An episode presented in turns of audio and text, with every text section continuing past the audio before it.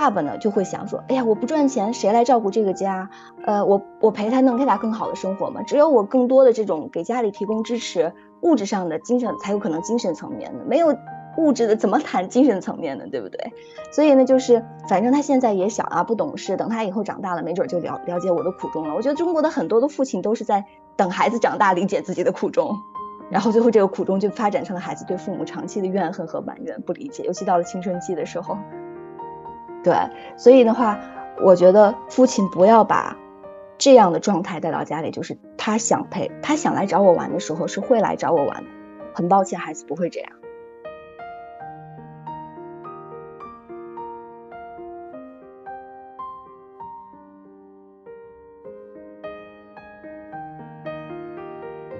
你现在收听到的是《天使在我家》这个节目。如果你对家庭教育、亲子关系、亲密关系、女性成长的话题感兴趣的话，定期收听我们的节目。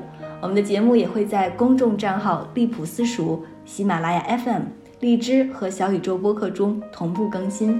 我们呢，保持一颗开放的心，期待听到不同的声音。我们了解并确认，养育是一场共创。我们希望可以和每一位精心养育的父母互动。请在我们的平台下方给我们留言吧，我们会认真聆听您的声音，并给予答复哦。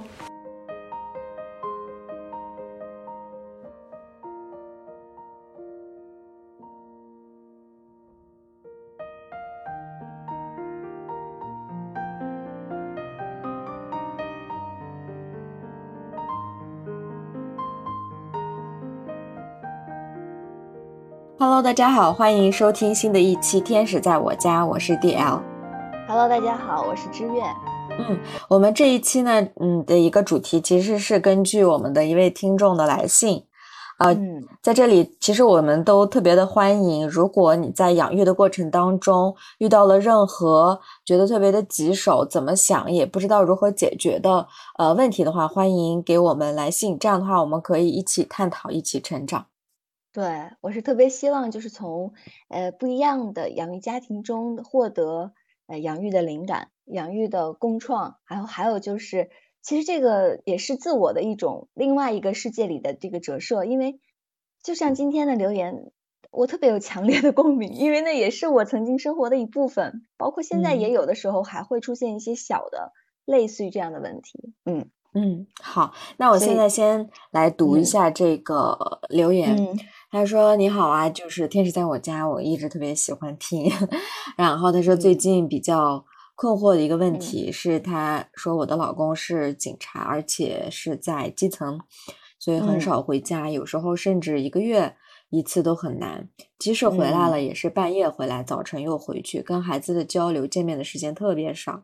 现在女儿呢四岁，一般这个年龄的女孩特别喜欢爸爸，黏爸爸。可是我们家女儿不一样。”很不愿意跟爸爸聊视频，可是回家了还是很开心的。出去从来不问爸爸，也不愿意打电话聊发视频。我在想，一个爸爸的缺席应该会给带来，会给孩子带来一些啊不好的影响，或者心理上的某种缺失。能不能就是说一下关于这种爸爸的缺席，我们到底应该如何去弥补，或者说减少？嗯，对于孩子的这个这种缺失的一个。方面的探讨，嗯，就是迪奥，你看到这封留言的时候，你什么感受？我特别想问问你的感觉。嗯，我是觉得这位妈妈还是挺委屈的，嗯，然后又是非常的担心这个孩子，嗯，其实，嗯，这种担心，这种对于另外一半的这个陪伴的话，不仅仅是这个孩子的需求。可能妈妈也是同样有这样的需求，嗯嗯，我有同感。但是呢，我在在听完这个留言的时候，嗯，就是听到这位这个妈妈的困扰的时候，我我特别感慨。然后我也刚才说了，其实也有会会有强烈的共鸣。嗯，就是感慨什么呢？就是的确，这个女孩在成长的过程中，父亲是呃，包括父爱，呃，他是长期处于缺席地位的，缺席状态的。而且是非常非常严重的缺席，就刚才描述的一些细节，很少回家，严重的程度是一个月一次也很难，即使回来也是半夜，而且很早就要出去。其实我们会发现，有时候女性在描述一些问题的时候会夸大，因为女性的感受层面更强烈，我们就缺失理性，所以就在情感方面的时候会容易去放大。但是我认为这位妈妈的描述并不是真，嗯，她是非常现实的一个这个现实状况，就是比如这次旷日持久的这个疫情之战，真的没有办法，就是有很多看似我们是正常生活的家庭，但看似我们现在的这个家庭的这种常规的。状态是由多少人的生命和多牺牲了多少人正常的生活去一起去维持和维护的，对，所以正是因为这些白衣天使啊、武警战士的这种默默的付出，才让我们有当下这种看似稀松平常的日子。所以这份很普通，真的是来自于一份不普通的牺牲和长情的这样的一种付出。所以在这里，不管这样的一种状态是多么。在这个家庭里，看起来是一种，呃，让让他们成长过程中有一种缺失呀、不舒服呀、难过呀。但是我觉得我在这里还是向特别希望通过这样的一种平台、一个声音，向这些可爱的人，向这些曾经付出的人，一直也在付出的人，嗯，致敬。谢谢他们这么关爱我们，这么照顾我们，这么一直在守护我们，默默无闻的。对。然后呢，我的共鸣来自于父亲的失联现象，就是。它并不是一个家庭的问题，不是这个家庭的特例。这也就是为什么说啊，要不要就是志远老师单独给一些建议，是不是可以录一期播客？我认为他录播客的意义很大，就是因为不仅仅是警察这样，或者是难以回家的人这样，是回了家的父亲也不一定正在陪伴自己的孩子。所以这也就是我刚才问迪奥，我说你有什么感觉？这个感觉不是你的丈夫回不回家，是你的丈夫回家了以后。他和孩子相处的方式是什么？他跟孩子有没有链接？孩子是怎么样享受到他这份父爱的？你有没有在这个方面觉得父亲在在这个关系的互动里，他是他是足够的？你有这样的一种感受没？所以我在问这个层面。哦，嗯，对，哦，对，就是这方面，就我老公做的很好。我觉得他，对对对，他是。虽然并不是他一下班，因为他的工作也比较灵活，他并不是一下班就回家，但是他是会把自己工作的事情在自己的单位里面整个结束做完了以后，然后回来就是全权的就陪伴。然后即使是嗯他没有办法陪伴，或者是需要看自己的足球比赛呀，或者是去踢球呀之类的，他就会保证会先问我们有没有人陪孩子，然后就。确定了，就是有人在陪伴，就不需要，嗯，另外一份的额外的帮助的话，支持的话，对。对对，他是会自己就就去的，对。也就是说，他的优先顺序级就是爱在爱的序列里，他是爱自己的，但是他会愿意腾出这个时间和空间，说你们在家里是不是额外需要帮助？如果额外，我就宁愿牺牲我自己，或者是宁愿就放下我去踢球的这个一个安排或计划。对，所以这个真的是。很多家庭的期待哈，就是 就是，但是中国大部分的家庭是的常态和现状是呃失联的。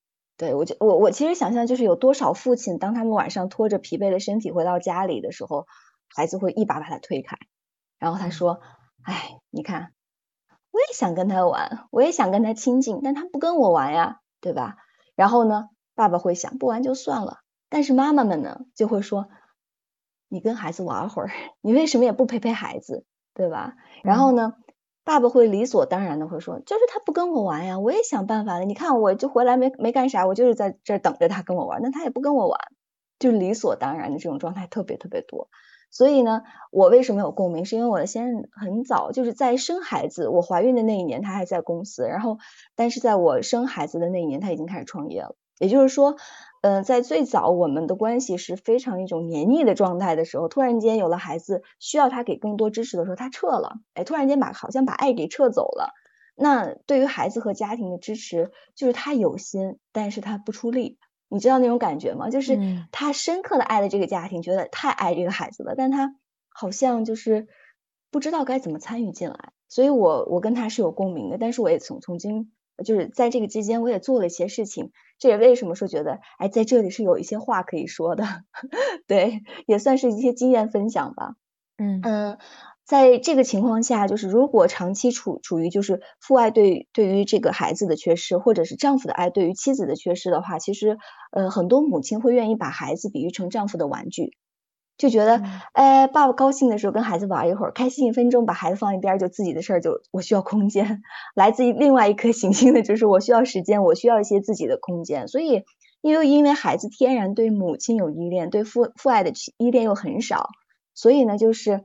好像父亲不管孩子也没太大的障碍，但是如果母亲不管孩子，孩子就会说妈妈妈妈，会一直叫妈妈，这个就是没有办法分分开的，对，所以就就是在这个母亲提供的这个信息里，我我其实嗯更加强烈的感受到，就是呃父亲跟孩子的陪伴，其实他在他们家的状态是基本和孩子是无交流的，嗯呃没有交流，更不要谈深层次的链接了，对。但，所以孩子的就表现就说明一切了，就是不愿和爸爸聊视频。嗯，我从来也不问爸爸出门，出门也不管。对，然后呢，也不想给爸爸打电话，也不要给他发视频，最好就是不要跟他有任何联系。但是呢，等父亲回来的时候，他又特别开心。我的孩子跟有一段时间跟他非常像，甚至到现在，在他极度需要陪伴的时候，在他情绪不好的时候，依然是妈妈。为什么？因为在他的深层的这个情绪层面，他能够。信任的那个人是一直以来对他稳定有陪伴的那个人，嗯，所以呢，就是我们想到的，就是对于这个现象想到，就是当孩子拒绝我们的时候，我们很容易忽略的一个事实是什么？我指的是男性同胞，甚至也有女性同胞，就是当孩子看似不需要我们管的时候，我们就会觉得说他不需要我，啊，就是他不要，他不喜欢我，但是其实。就是在孩子大喊大闹拒绝的时候，确实在内在渴望着连接，但是我们总容易忽视这个事实，总容易在现象下面看不到这个基本的孩子内在的这个需求。对，所以孩子心里他是怎么想？他可能会说，他爸爸更喜欢工作，爸爸更在乎工作，比起工作来，他不在乎我。对，所以呢，就是说我想念他很痛苦，所以干脆就不要想他，还是不想他舒服一些吧。嗯，对，然后呢，我如果我不理他装酷，他没准他会来找我呢。反正装酷感感起感觉起来更舒服一些，所以我觉得这个这个感受不难理解。就比如说，你作为一个女性，你的丈夫呃长时间没有陪伴你，你是渴望陪，在渴望的陪伴里，你会表现出一种什么状态？就是假装自己不需要。对，对，就是你不回来，OK，你回来，OK，但是会积压到一段时间爆发。然后开始叮咣叮咣说：“你怎么也不陪我？你怎么也……”然后会找一个事情来做出口的宣泄。那孩子他不知道，他所以孩子的情绪可能他可能就是说，我要不压抑过去了，要不呢就是在在妈妈的世界里享受这个部分，嗯，甚至要不就是缺失。所以呢，我觉得，嗯，这个时候的关键就是父母如何理解孩子行为背后的这个真实的需求。呃，他不是不需要，他是真的需要，因为爱不得的寂寞。和落寞，还有孤独，还有自我封闭。那其实爸爸呢就会想说：“哎呀，我不赚钱，谁来照顾这个家？我不赚钱的话，怎么支撑这个家？呃，我我陪他，能给他更好的生活吗？只有我更多的这种给家里提供支持，物质上的、精神才有可能精神层面的，没有物质的怎么谈精神层面的，对不对？所以呢，就是反正他现在也小啊，不懂事，等他以后长大了，没准就了了解我的苦衷了。我觉得中国的很多的父亲都是在等孩子长大，理解自己的苦衷。”真的是，然后最后这个苦衷就发展成了孩子对父母长期的怨恨和埋怨、不理解，尤其到了青春期的时候。对，所以的话，我觉得父亲不要把这样的状态带到家里，就是他想陪，他想来找我玩的时候是会来找我玩的。很抱歉，孩子不会这样。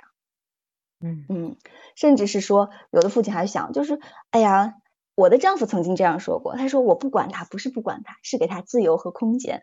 你 看他说的多么好听，啊，是很好听，这是他的内心的世界。我不能说他是这样想的，我就说他是一个借口。他可他真是这么想的，对，就父爱的方式不一样，对吧？所以，嗯，当这个伙伴提出问题的时候，我说，那我可以提供一些我怎样的方法去给到一些支持和建议呢？对，第一个就是刚才迪奥说的，我说你在听到这个留言的时候，你的感受是什么？他说。这个女性其实也挺孤单的，她也需要一些陪伴。嗯，她自己内在本身就是有缺失的。呃，我的第一个呃，在回复这个信息的时候，我的第一个问题就是她和丈夫的关系到底怎么样？就是你如何看待丈夫的这份工作？如何看待丈夫在这份工作里对孩子的、对家庭的支持？对，所以还是要修正。首先，不管我们解决想要试图解决外在的任何问题，都要回到自己内在去修正那个信念。这个信念很重要。嗯，这个信念的重要性来自于你的每一个念头都在创造着一个实相。想听一个很真实的故事吗？特别真实，真实到当你真正的在关心自己的内在世界的每一个念头的时候，尤其在介入冥想，还有包括很多静心的这些方法和途径的时候，你会发现你念头的这个实现的的可能性会越来越大。昨天就在咖啡馆，我坐在旁边的时候，有一桌阿姨，三呃两个阿姨，一个叔叔，他们三个人看似是很很长时间的朋友。年纪都非常大了，还点咖啡，然后一起聊聊天。然后呢，他们就在聊女性话题、男权主义。然后呢，时不时我看一眼的时候，他们还跟我点点头、微笑，说是不是姑娘？还还期待我的作为一个女性的回应。当时我就在这个期间，我就想上洗手间。我说那我要不要拿手机？我犹豫了一下，我说应该没有人拿手机，放着吧，电脑也在。然后最后想说，哎呀，拿上吧，万一呢，对吧？就是心存侥幸。所以我就拿上手机去了洗手间。等我再回来，过了不久，这一桌就挪开就走了。你知道接下来发生什么吗？接下来发生的事情就是那个阿姨回来找手机，她的手机丢了。也就是说，你想你能理解这个世界是什么？你的念头在创造了这个世界，它没有发生在你身上，它很很可能已经在这个世界的另外一个人身上发生了。它就在这么近，离我离我就。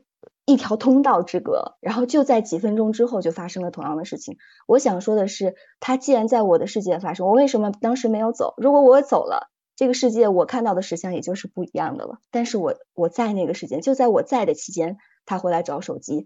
所以我想说的是，任何一个念头都在创造污染。我们认为我们对大自然的污染，对地球的污染来自于白色垃圾，来自于排放的污污染的这个气料或者是废水等等，这不是。我曾经说过一个观点，叫情绪的污染是最大的污染，但是念头的污染是更大的。当我们终止了自己非分的念头的时候，我们的信念就会被修正，我们内在的信念会更深层次的被被被看见，然后呢，被有修复的这个机会，更容易帮自己走到一个中正的位置。所以我用这个小故事是想告诉这位伙伴，就是当我看到这个问题的时候，我想问。你用怎样的态度去看这件事情？在这个态度的背后有一个怎样的信念？你是否内在有恐惧？一定是有的。当他问说会不会对孩子造成伤害的时候，其实这个伤害已经在了，因为他这样怀疑过。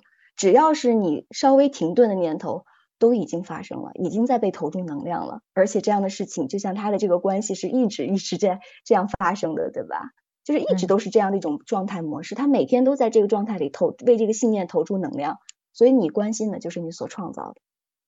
嗯，所以我说就是先回到自己的内在去修复这个对抗。我知道父爱的缺失对孩子不好，但是我可以做些什么呢？回到那个善意的修正上，善意的这个意愿的那个位置上，而不是这件事情本身的伤害上，因为事情事件本身是中性的。如果你投投射成把他不爱的恨，呃，缺失埋怨的话，那他就是；但是如果你把它变成关心、爱，另外一份责任心呢，它就是不一样的。对，所以，呃，我想说，当你改变了对这件事情的态度和看法的时候，这件事情本身可能就会发生一些变化，不需要你本身再去做些什么了。嗯嗯，这是我第一个特别重要的，我觉得是解决任何一切问题的前提。因为他在你的世界里由你创造，嗯，所以呢，正业是因为这样，你的对丈夫的态度也决定了孩子的态度。当时我是这样体会过的：当我的丈夫长期不在，我对他抗拒，我对他的爱，通过使用障眼法假装不需要的时候，我的孩子跟我的状态是一模一样的。但是当我放下了这内内在的这份冲突、斗争和矛盾的时候，我的孩子。在接受父亲的这个状态里，更从容、更舒服、更自在，这是我亲身体会过的。所以我说，为什么将自己先放在这件事情的第一责任、第一要义上？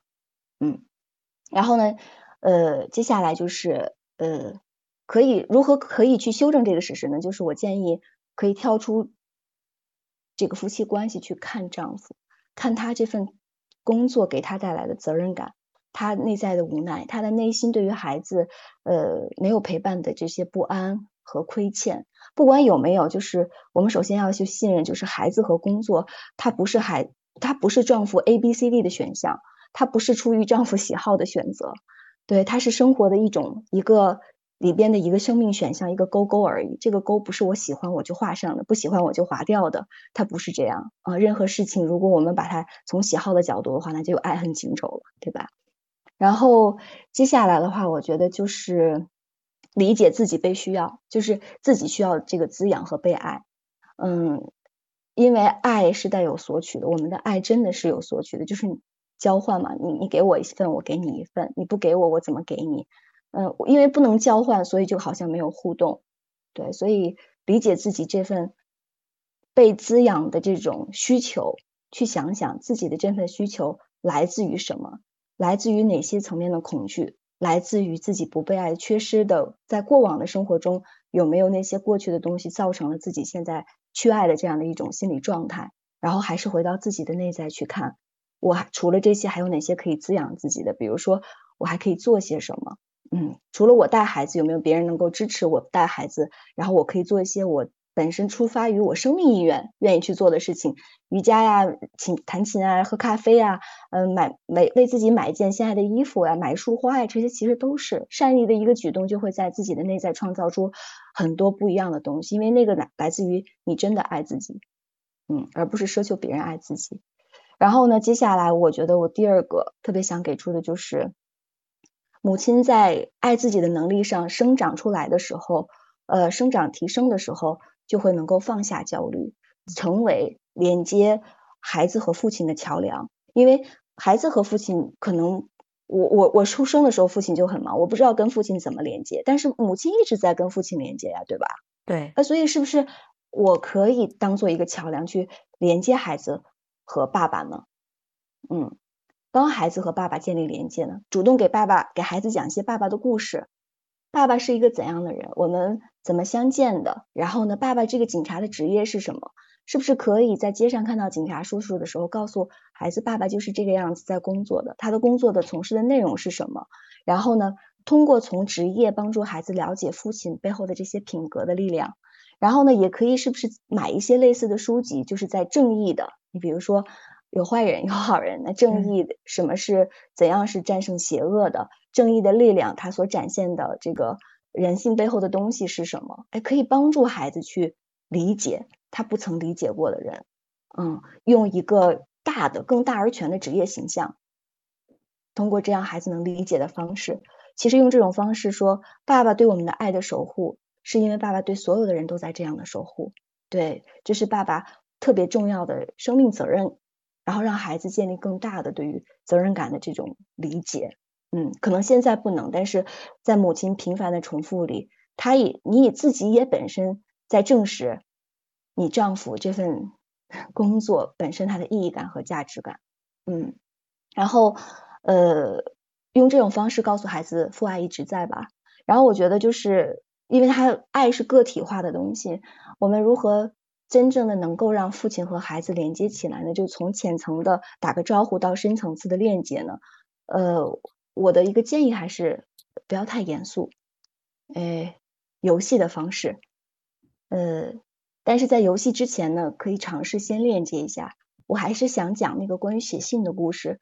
我曾经因为就是出去大概就是三五天吧，就是给孩子写信，因为很小的时候出去过。我的孩子对我的链接还是蛮深的，回来他就会有情绪上的一次宣泄，然后呢，我就在每一次出发的时候，我都会给他写信，嗯，然后呢，写信写，比如说要去三天就写三封，然后呢，一天由爸爸给他读一封，另外一天有读一封，就是一读到我回来那一天，说今天我们就要相见了，我觉得可以用试试给孩子用用丈夫帮助丈夫给孩子留言的方式写一封信啊。持续的给孩子写信，让母亲读给孩子。其实父亲不在，不并不代表父亲什么都做不了。我们总是用这些空间上和时间上的这些距离去创造障碍。其实父亲可以做的事情有很多。嗯，不要等着，首先就是不要等着孩子主动来拥抱自己，这是不可能发生的事情。然后另外呢，就是嗯，就是给孩子建立一种链接，链这个链接可能是字面上，因为我觉得这个时代就是快消嘛，快消的时代，爱也变成了一种速食，对吧？然后呢，素食的方式是什么？今天你过生日买束花，今天你咱们的这个这个节日咱们吃顿饭，但是这这是形式上的。这还是形式上的，但是就是从本质出发，就是我一直想愿意再跟你去去找到一个手牵手的感觉，可能不是空间上、地理上的，也不是物体、物质、肉体上的，是精神层面的。让父亲给孩子写信，一定要是纸质的，千万不要微信留言，没有意义。然后可以每天让父亲给孩子，要是如果微信的话，发一条微信说：“爸爸今天发生了什么？”主动自我表露，告诉他。我今天在哪里做了一件什么事情？然后呢，遇解决了一个怎样的问题？我我是不是想过办法？我是很沮丧还是很高兴？把人人的那个故事，然后呢展现出来，这是日常的。但是如果定期呢，比如说回一次家，我给孩子写两封信，然后由妈妈念，这这些信可以时不时的拿出来重新念，你知道吗？就我家孩子现在那三封信，他不舍得丢，那张纸小纸条还在夹在他的那个文具夹里。时不时的拿出来说：“妈妈，你给我念一下信。”那代表的一种在失联状态下的连接的意愿，他非常珍惜这个。而且我的现在的孩子学会了回信，嗯，不知道这样的话，就是小姨离开的时候会给他写信。小姨有的时候会我们来我们家短住，给他写封信，然后还装上信封。他说：“妈妈，我也想给小姨写封信。”然后那天在树林里找见到了一只小黄色的羽毛小鸟的。我们家曾经养就过两只小鹦鹉，一只黄色的，一只是灰色的。然后黄我们把它放走了，它它不知道什么时候就开始非常关心和想念这两只小鸟。但昨天正好就捡到了一只羽毛，一片小羽毛。他说：“哎，我说这是不是可能是灰灰黄黄留下的，给你留下的一封信？他告诉你现在还过得很好，让你不要担心。”他说：“妈妈，我要想给他写一封信作为回信。”他的信很简单，就是画一个爱心，涂上不同的颜色。你的孩子也可以，就是这就是一种意愿。孩子看到你的意愿的时候，他不会愿意跟你不去产生链接的，对吧？坚持到孩子愿意给你回信。所以，当妈妈给孩子读爸爸的留言的时候，不要说“哎”，给孩子读爸爸的回信的写信的时候说“不要给爸爸写封信吧”，可以引导。然后呢？如果孩子不愿意，不要勉强。等到孩子愿意说：“妈妈，我也想给爸爸写封信。”正式的，用信封装起来，有落笔的，有落款，有日期的，然后把它攒起来。爸爸离开你多少天，就有多少封信给你。这也是一种生命的这种爱的这种展示的方式。我觉得它很珍贵，因为现在邮局也不怎么用了，然后邮票也没有了，信也就消失了。嗯。所以这是我用我生活的故事然后展现的。另外一个方方面就是爸爸，呃，我的丈夫回来很晚，你知道会干什么事情吗？孩子不喜欢他进孩子的房间，你出去，爸爸，你不要进来。那爸爸回家了很晚的时候，我跟他想一个办法，我说爸爸回家要要在门口唱小兔子乖乖，把门开开。嗯，为什么？这是一个孩子英勇父亲进入他世界的讯号。很多孩子的门心门是关闭的，嗯，所以呢，你怎么让他打开呢？不是你强硬的把他扒开推进就走进来。我的丈夫相对来说更理性，所以他在感性的层面弱一些，就是你需要女性的力量去引导他。然后呢，所以呢，给孩子关上门，爸爸唱歌，由孩子亲自打开门迎接爸爸回来。嗯，曾经有一段时间，我对于丈夫一进门我就有一种就是埋怨，因为长时间不再回来就。就是一种爱而不得的那种怨，但是现在没有了，现在放下很多，然后呢也会觉得他正在正在我放下的时候，他会更容易就是早回家，早陪孩子，多的多一些时间跟孩子相处，所以这就是来自于哎，你看我我是怎么打开我的心门的，我的孩子会想一个办法让他能够打开他的心门，就是让爸爸站在楼道里唱歌，唱完歌他觉得 OK 就给爸爸开门。不卡不 OK，再来一遍，就是你完全要放下你那个大人的责任和身份和身段，然后呢，俯下身来跟孩子去互动，然后互动的方式非常多，游戏，我说的游戏就是什么？就是孩子想怎么玩，你就怎么玩。有的孩子稍微安静一点，玩安静的游戏；有的孩子稍微活跃一点，玩活跃的游戏。我的孩子特别喜欢运动，嗯，特别活跃。我们玩编花篮，我不知道你有没有玩过这个游戏啊？就要把对对对，对你都忘记了是吧？嗯。第二，我必须说，如果你想养育你的孩子，让他乐观，让他有勇气去面对这些，一定要让他在游戏里大笑。笑是一个非常非常重要的能力，就是他能够链接、化解所有之前过去情绪的东西。我们就把脚，你知道，编花篮要把脚勾起来，对不对？嗯嗯。编花篮，花篮里边有小孩儿，对，绕圈儿，然后呢，互相要勾好脚了以后，要互相通过一支持彼此，一起转圈跳。你还不能光自己跳，你要等待他有他的节奏，你要等待他快要摔倒的时候扶他，你要假装摔倒的时候他拉你，这是一种什么？就是身体力量上的互动，在身体力量上的互动，通过这样的一种运动，孩子舒展了他自己僵紧的身体，然后呢也得到情绪上的释放，他会很开心。大家一起倒在沙发上，然后呢累得呼呼的休息的时候，他会特别特别想笑，特别特别的高兴，然后这就是。你还想不想不到他自己玩的一个游戏？嗯，他说：“妈妈，你给我找一根绳子。”有一天，爸爸正在坐在餐桌上吃饭，找一根绳子。我说：“你要干嘛？”他说：“我要把爸爸绑起来。”嗯，所以我给他找了一根大的绳子，他连椅背连爸爸整个都绕了一圈，然后呢，让我帮忙系上扣。我说：“为什么呀？”他说：“这样爸爸就再也逃不走了。”你知道孩子对于父爱的渴望有多大吗？就他不希望爸爸走，但他又没有办法说，他只能在游戏里一种假想的方式告诉你。你可以多陪我一会儿吗？所以如果没有觉知的父母，他是不知道的，他不知道孩子的这个动作和这个念头意味着什么，他会觉得孩子不懂事、胡闹，这种游戏很傻。但每一个游戏都是孩子诠释自己内在世界的一种方式，尊重他，和他一起玩一玩，嗯，让孩子有能力在你连接的过程中笑笑就可以治愈一切。